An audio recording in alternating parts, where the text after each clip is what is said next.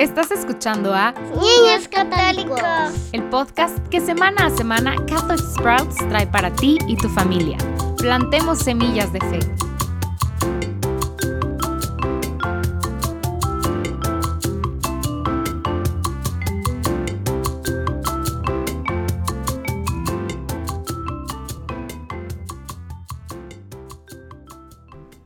Hola, hola y bienvenidos de nuevo a Niños Católicos. Estamos repasando el abecedario de la fe católica y esta semana estamos en la letra X. Antes de comenzar, quiero recordarles que tenemos disponibles para ustedes páginas de colorear con las letras del abecedario católico, para que nos acompañen coloreando mientras escuchan. Así que hoy abordaremos la letra X y para ello estaremos hablando de una historia importante y un libro de la Biblia. Esto es el Éxodo. Ahora, como ya sabemos, el libro del Éxodo es en realidad el segundo libro incluido en nuestra Biblia.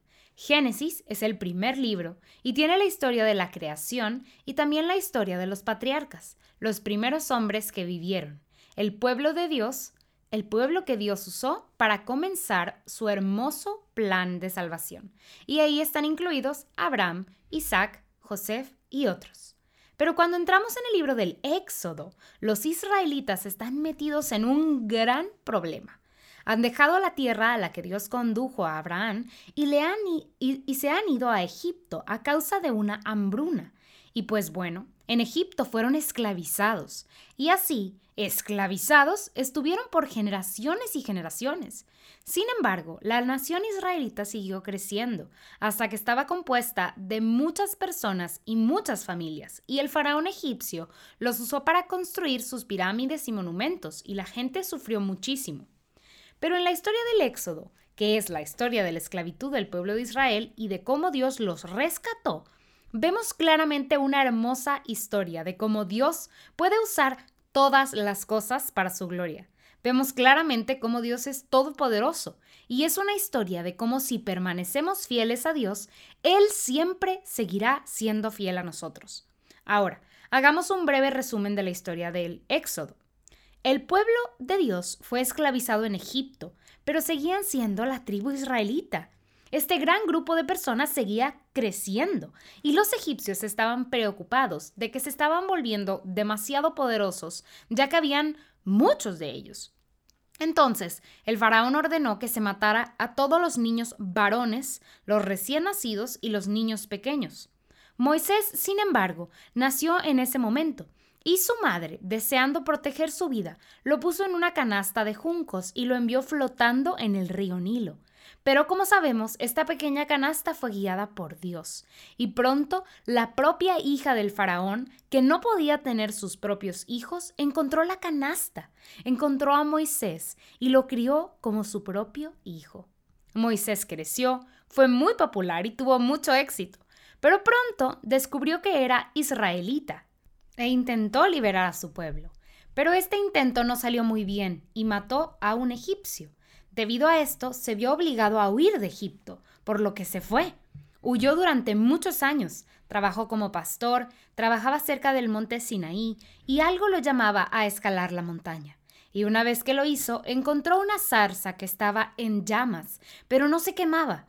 Era algo misterioso e interesante, y de ahí, de este arbusto en llamas, escuchó la voz de Dios.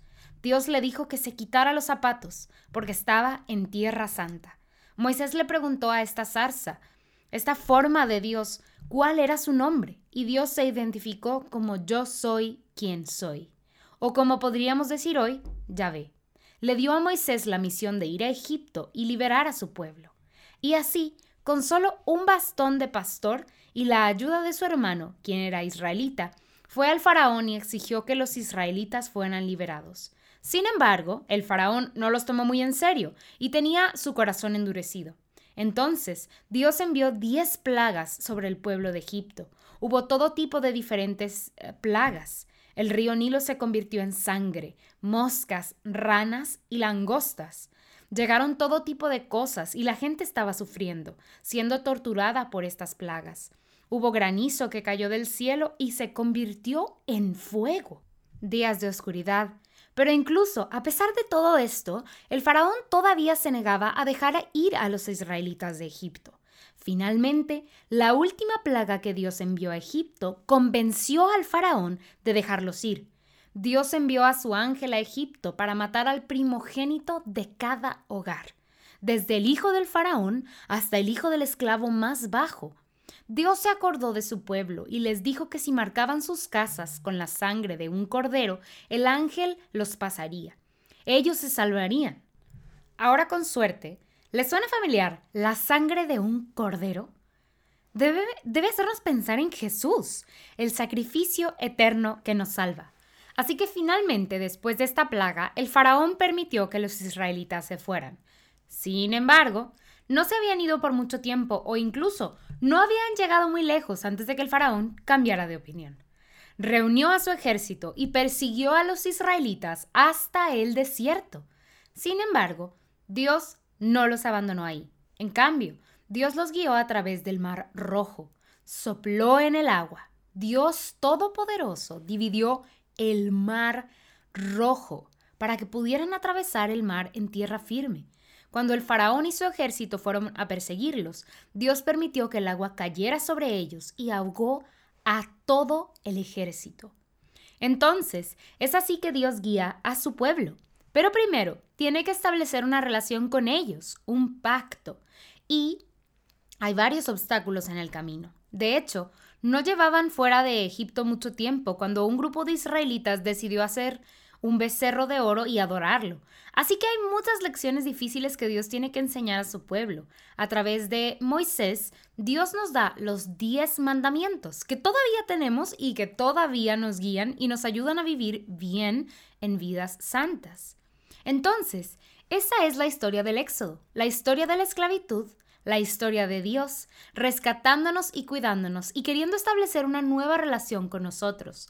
Esta no es solo una historia realmente genial que presagia la venida de Jesús. También es una gran historia que a medida que reflexionamos sobre los pecados de nuestra vida nos puede enseñar muchas cosas, porque muchas veces somos esclavos del pecado. Sí, eso significa que a veces elegimos alejarnos de Dios y nos hacemos esclavos de nuestros vicios.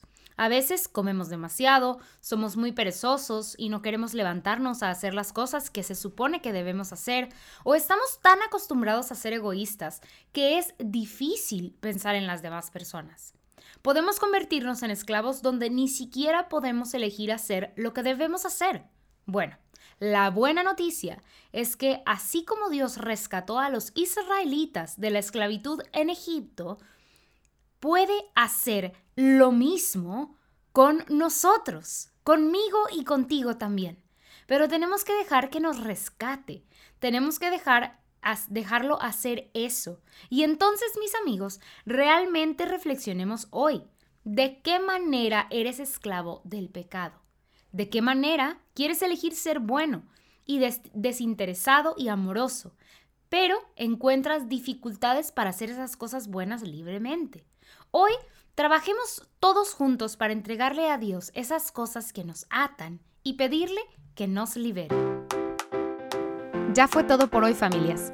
La próxima semana seguiremos conociendo más del credo, por lo cual te esperamos aquí mismo en Niños Católicos el podcast en español de Catholic Sprouts.